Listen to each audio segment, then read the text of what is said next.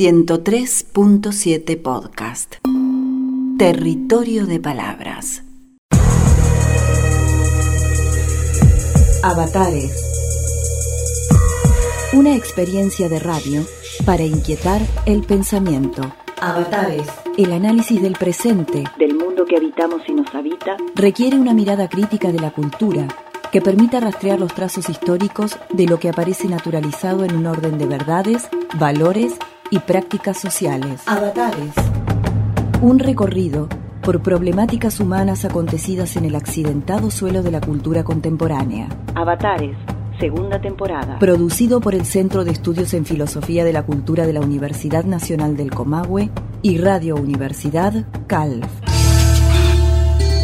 Avatares. Una propuesta radial para pensar el mundo en que vivimos.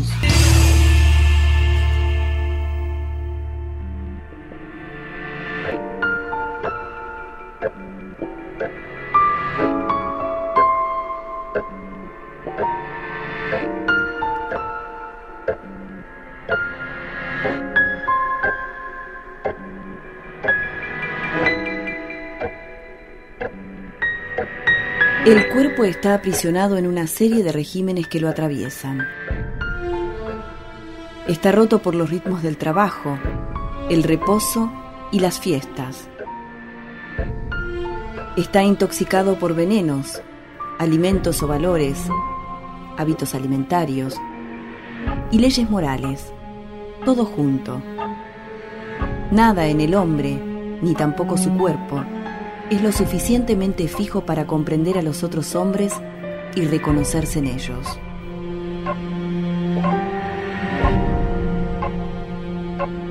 Michel Foucault, Nietzsche, la genealogía, la historia.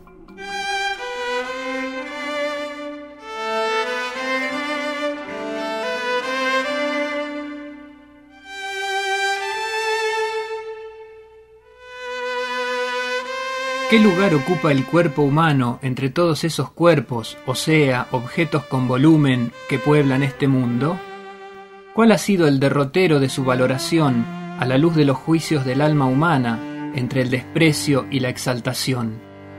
Blanco de cuántas intervenciones ha sido objeto, desde la antigüedad al presente, desde la filosofía a la religión y desde la medicina a la política?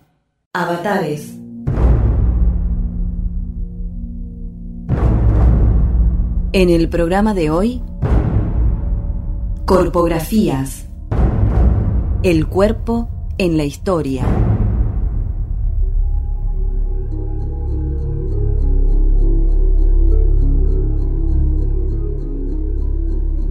Puede verse en la historia de la filosofía, por lo menos en la del mundo occidental, una tradición empecinada en concebir lo humano desde una concepción bipartita, cuyos dos polos son el alma y el cuerpo ya en la reflexión de los filósofos de la antigua Grecia, aparecían claramente distinguidas esas dos facetas como componentes de los seres humanos. El cuerpo, lugar de los sentidos, de las impresiones recibidas del medio circundante, parte corruptible y propensa al error, y el alma, parte inmortal, lugar del intelecto, vía de acceso a las verdades eternas. Estos tópicos de la filosofía clásica se nutrían de un trasfondo mítico religioso que concebía al cuerpo y al alma como las dimensiones material y espiritual del hombre, y establecía la relación entre ellas. El alma inmortal se encontraba transitoriamente encerrada en un cuerpo terrenal. En pensadores como Sócrates y Platón, ambos en el siglo V a.C., aparecía entre el alma y el cuerpo una relación de oposición, en la que se asignaba a la primera la supremacía en términos cognoscitivos y morales. La parte espiritual, identificada con el intelecto, con el logos, se concebía como la única vía de acceso al mundo de las ideas eternas, o sea, a la verdad y al bien. Los aspectos mundanos de los hombres, sujetos al proceso de nacimiento, degradación y muerte, sólo podían recibir una valoración negativa. Platón concibió, además, una división tripartita del alma a la que hizo corresponder una concepción tripartita del cuerpo, ambas extrapolables a un modelo de organización de la sociedad. De este modo, una concepción antropológica aparecía íntimamente ligada a una teoría política. La parte racional del alma, junto a su parte vehemente y a la apetitiva, se correspondían con las regiones del cuerpo identificadas en la cabeza, el pecho y el bajo vientre. Esos tres segmentos del alma y del cuerpo tenían su correlato, según esta propuesta, con los estamentos sociales igualmente jerárquicos de los gobernantes, los guerreros y los hombres rústicos, o sea, los labradores y artesanos. En la figura del filósofo rey se reunía la cabeza, en tanto lugar de la sabiduría, y la cabeza política y moral del cuerpo social. Avatares.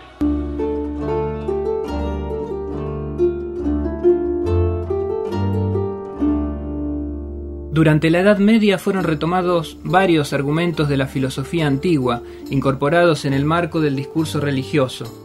Particularmente la distinción entre el mundo material y el mundo suprasensible, y también la polaridad entre el alma y el cuerpo, fueron resignificados desde premisas diferentes, las de una concepción religiosa monoteísta. A diferencia de la cosmovisión griega, la doctrina creacionista del cristianismo incluirá la creación de la materia y de la vida en un acto voluntario de Dios. En cuanto a la relación entre el alma y el cuerpo, se encuentran en el pensamiento medieval dos interpretaciones diferentes. Agustín de Hipona, ubicado en el siglo IV, sostuvo un claro dualismo siguiendo la tradición platónica. Cuerpo y alma eran pensadas como dos realidades ontológicamente separadas, solo transitoriamente unidas. Esta tesis será retomada y relanzada por Descartes en los inicios de la modernidad. Por su parte, Tomás de Aquino retomará en el tramo final de la Edad Media la tesis aristotélica según la cual el alma es la forma del cuerpo, existiendo entre ellas una unión sustancial. Más allá de estas diferencias, la concepción religiosa del hombre reforzará la dicotomía entre el alma y el cuerpo enfatizando la valoración positiva de la parte espiritual, huella de lo divino en el hombre, y denostando las pasiones del cuerpo. Como dirá Nietzsche de manera impiadosa a fines del siglo XIX, el cristianismo no es otra cosa que un platonismo para el pueblo, lo que lo hace doblemente merecedor de una crítica demoledora.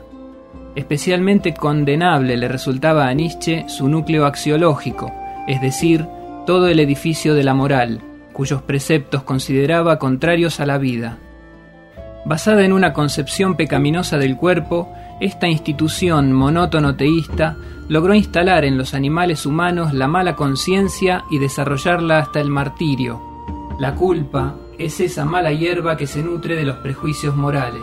Correlativamente con estos señalamientos, el espíritu nietzscheano buscará el centro de gravedad del humano en la vida, esto es, en el cuerpo, propiciando una transmutación de los valores.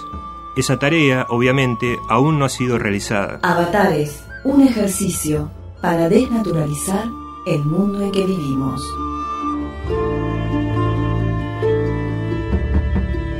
Corpografías. El cuerpo en la historia.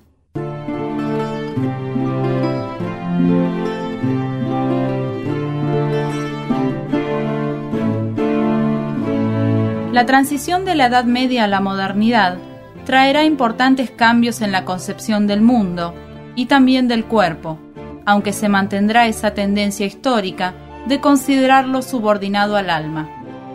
En la filosofía antigua, el cuerpo representaba la contraparte mundana del alma eterna, el ámbito de los sentidos y por lo tanto fuente de error que sólo el intelecto podía rectificar. En la Alta Edad Media, la desvalorización del cuerpo se tradujo en términos de la falta, el pecado, asociado directamente a las pasiones, las tentaciones, la debilidad de la carne. En el tránsito de la concepción medieval del mundo y del hombre al advenimiento del pensamiento y las instituciones modernas, resulta fundamental el proceso de secularización, la paulatina pérdida de la explicación trascendente de los asuntos mundanos. Este proceso cultural, también llamado desencantamiento del mundo, se tradujo en una creciente racionalización de todos los órdenes de la vida. Según Weber, este proceso se manifiesta en una secularización de la cultura, adquiriendo autonomía las esferas del arte, la ciencia y el derecho, regidas cada una por criterios propios y ajenos a la intervención de dogmas religiosos. El impacto de este cambio, si bien no es abrupto, es notable en la concepción y el tratamiento de la naturaleza, de los seres vivos y en particular del cuerpo humano.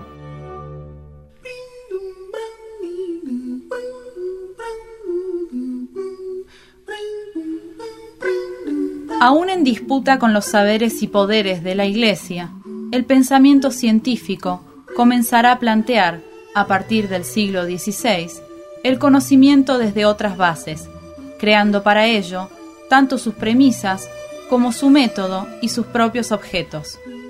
Desde el interés por el movimiento de los cuerpos celestes hasta la indagación del funcionamiento de los cuerpos vivos, el pensamiento de la modernidad temprana estará atravesado por una concepción mecanicista en la que no habrá lugar para causas ocultas o explicaciones sobrenaturales. Andrés Besalio lleva a cabo en el siglo XVI reiteradas disecciones de cuerpos humanos, empeñado en descubrir las claves de su funcionamiento y avisorando la posibilidad de reparar sus funcionamientos defectuosos. En 1543 se publicaron los siete tomos de su obra De Humani Corporis Fabrica, considerada la piedra fundacional de la anatomía moderna. En ella se incluían numerosas ilustraciones y descripciones del funcionamiento interno de la fábrica del cuerpo. Besalio corrigió, a partir de estos estudios, muchas de las concepciones vigentes durante siglos, en su mayoría formuladas por Galeno a partir de su estudio con cadáveres de animales. Esta osadía científica le valió la condena a muerte por parte de la Inquisición, condena que fue conmutada por una peregrinación a Tierra Santa, en cuyo viaje de regreso falleció cuando tenía 50 años.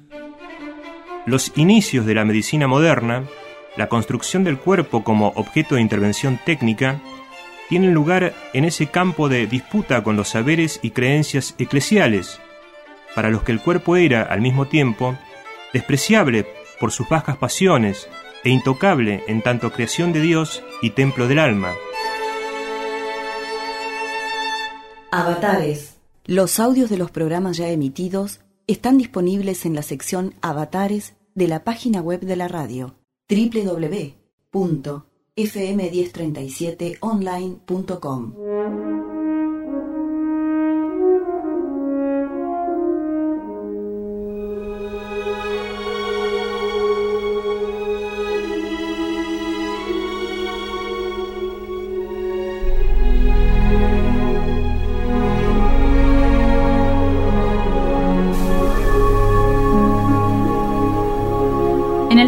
XVII, René Descartes lleva a cabo una tarea de sistematización del nuevo esquema de pensamiento, fundamentando filosóficamente la posibilidad humana de conocer desde bases racionales. El dualismo de larga tradición entre cuerpo y alma es retomado y resignificado desde una nueva óptica. La concepción del sujeto establecida por Descartes su noción de ego cogito, yo pienso, identificaba claramente al yo con la conciencia, relegando al cuerpo a un papel enteramente secundario y de valor negativo en relación al conocimiento. La única vía certera de acceso a la verdad es la actividad racional y por lo tanto son considerados fuentes de sospecha tanto el vuelo de la imaginación como las percepciones aportadas por los sentidos. En sus meditaciones metafísicas dice Descartes muy gráficamente, ¿Qué soy? Una cosa que piensa. No soy de ningún modo ese ajuste de miembros al que se denomina cuerpo humano.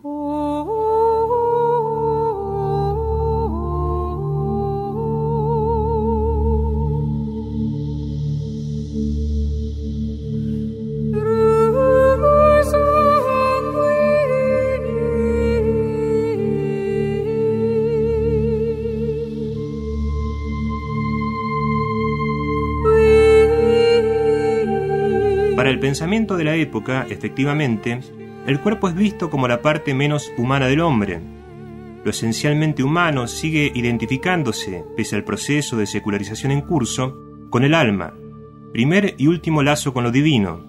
El cuerpo será, poco más o menos, un cadáver en suspenso. En cuanto a la relación entre el cuerpo y el alma, una de las grandes inquietudes fue la definición del lugar físico de su alojamiento. Avatares.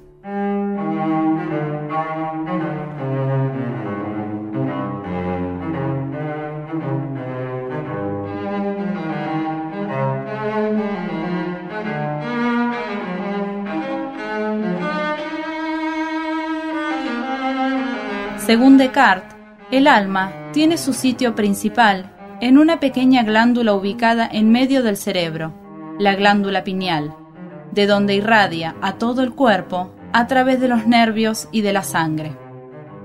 En este contexto epocal, todo parece ser analizable en términos de mecanismo. En Las Pasiones del Alma, un libro de título más que elocuente, dice Descartes. En cuanto a la opinión de los que creen que el alma concibe sus pasiones en el corazón, no es en modo alguno para considerarla, pues solo está fundada en que las pasiones hacen sentir en él alguna alteración, y es fácil advertir que esta alteración no es sentida en el corazón, sino por medio de un pequeño nervio que desciende del cerebro hasta él. Las seis pasiones simples y primitivas de las que derivan muchas otras son para este pensador, la admiración, el amor, el odio, el deseo, la alegría y la tristeza. Pues bien, considerando las diversas alteraciones que la experiencia hace ver de nuestro cuerpo, mientras nuestra alma está agitada de diversas pasiones, yo advierto en el amor, cuando está solo, es decir, cuando no está acompañado de ninguna fuerte alegría, o deseo, o tristeza, que el latido del pulso es mucho más grande y más fuerte que de costumbre, que se siente un dulce calor en el pecho y que la digestión de las comidas se hace muy pronto en el estómago, de suerte que esta pasión es útil para la salud.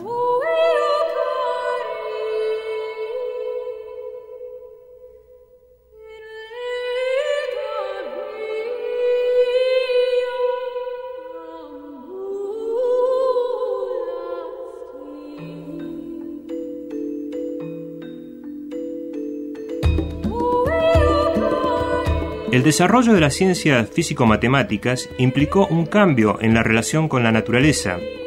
Ya no se trataría del cosmos del que los hombres se sentían parte, ni de una maravilla de la creación a contemplar, sino de una realidad natural que es posible conocer y que se torna necesario conocer para controlar y modificar. Se vislumbra en ese trámite una voluntad de dominio, en una sociedad que comienza a poner su centro en el individualismo, el cuerpo representa un claro criterio de individuación, es decir, el soporte que posibilita la identificación y delimitación entre individuos. Para el siglo XVII, el pensamiento biológico no se ha desarrollado científicamente. La vida es abordada desde la historia natural. El modo de explicación dominante es el modelo físico-matemático. Los cuerpos vivos son interpretados como mecanismos. El propio Descartes ofrece una teoría del animal-máquina. El hecho de que los animales no hablen no depende de alguna deficiencia orgánica, sino de que no poseen alma y por lo tanto tampoco pensamiento.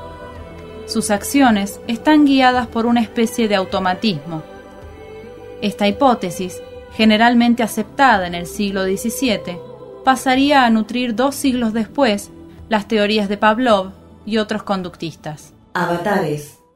Una experiencia de radio para inquietar el pensamiento.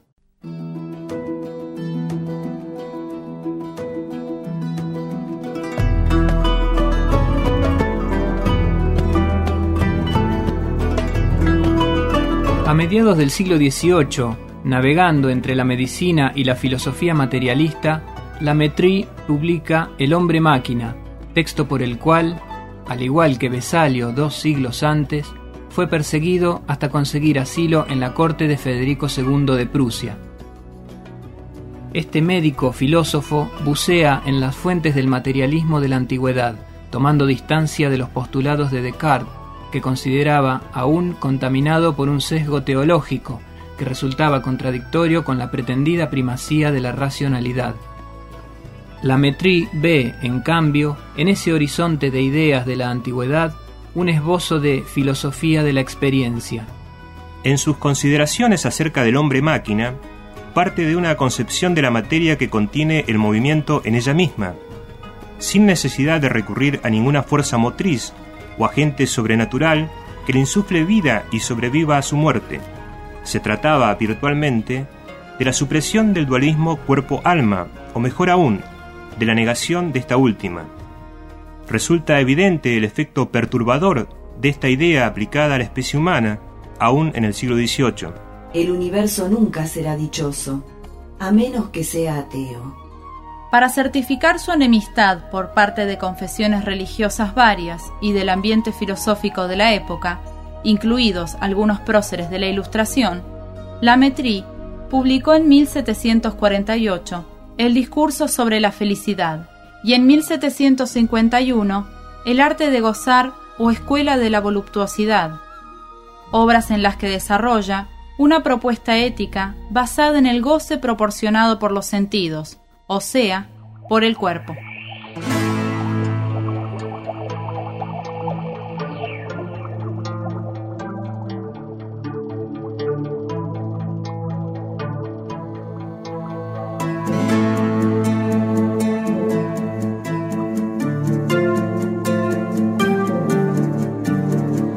Si hasta aquí se ha dicho algo acerca del cuerpo intervenido por los saberes, especialmente los de la filosofía y las ciencias médicas, no menos importante es el análisis de las intervenciones políticas, o sea, los efectos del ejercicio del poder sobre los cuerpos.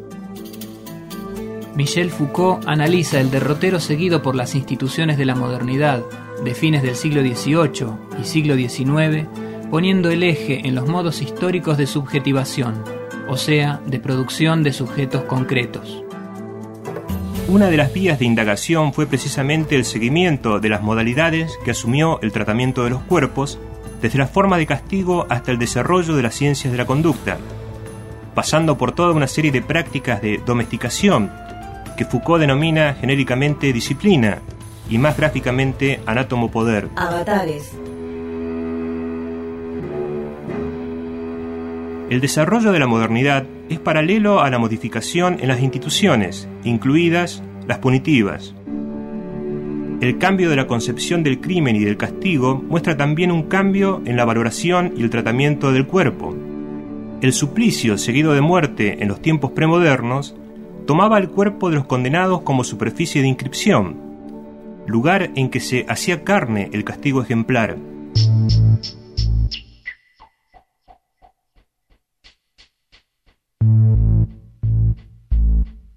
Posteriormente, con el desarrollo de la urbanización y la organización del capitalismo, se tornó necesario un nuevo modo de administración de esas poblaciones heterogéneas y desordenadas.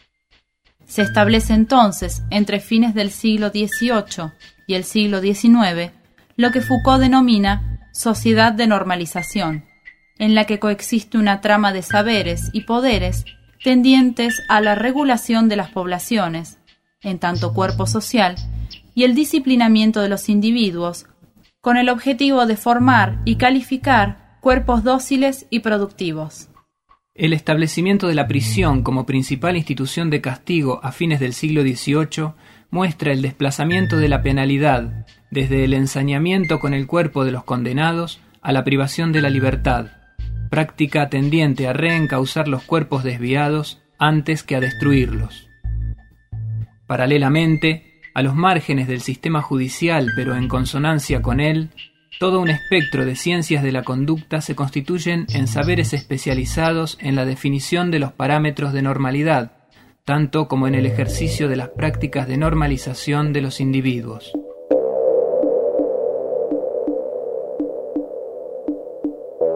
Disciplinas como la sociología, la pedagogía, la psiquiatría o la criminología, por solo nombrar algunas, construyeron sus saberes y sus objetos de estudio al mismo tiempo que participaban en el tejido de la trama de las relaciones de poder disciplinario, requerido por el naciente capitalismo industrial.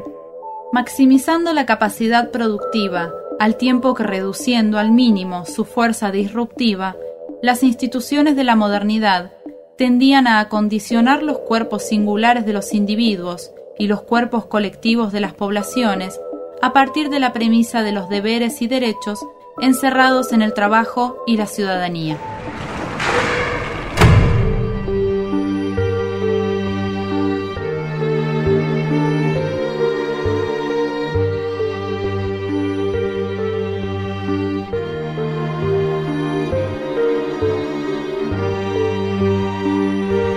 A partir de mediados del siglo XX comienza a abrirse un nuevo capítulo, con una modificación a gran escala de la organización geopolítica y económica del mundo, así como una aceleración del desarrollo técnico que incide fuertemente en los modos de subjetivación, esto es, en la concepción y formación de los sujetos que somos en este presente. La representación del cuerpo humano, así como las prácticas dirigidas a su administración, no pueden menos que verse fuertemente modificadas. El desarrollo combinado de las biotecnologías y del mercado de la cosmética y la dietética forman parte del establecimiento de un modelo corporal, en el que la estética y la salud se unen en un solo ideal de plenitud. Sentirse bien no será ya reconocerse en el propio cuerpo, sino realizar ingentes esfuerzos por convertirse en otro.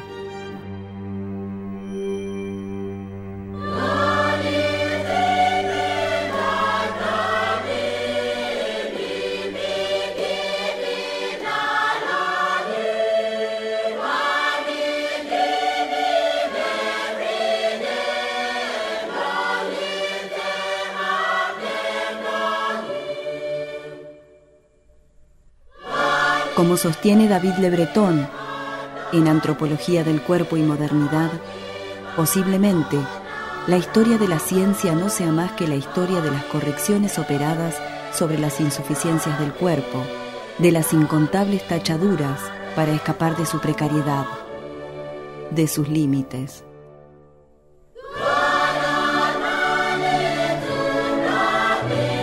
La técnica y la ciencia contemporáneas, de la mano del avance arrollador del mercado, parecen avanzar en el camino de esa búsqueda iniciada tres siglos atrás. Cómo perfeccionar, o sea, pasar en limpio, ese borrador que es el cuerpo humano.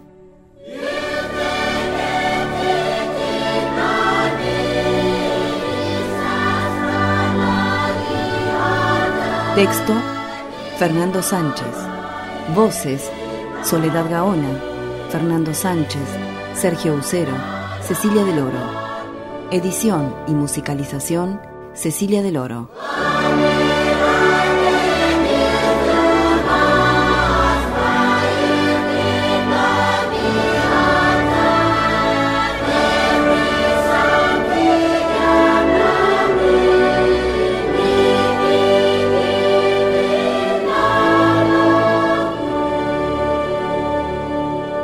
Avatares los audios de los programas ya emitidos están disponibles en la sección Avatares de la página web de la radio www.fm1037online.com.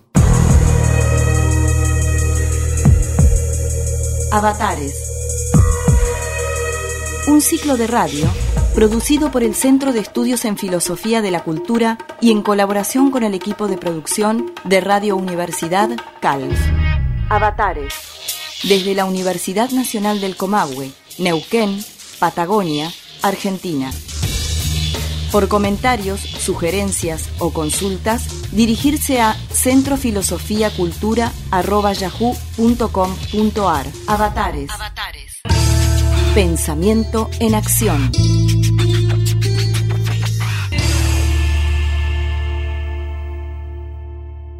Radio Universidad Calf.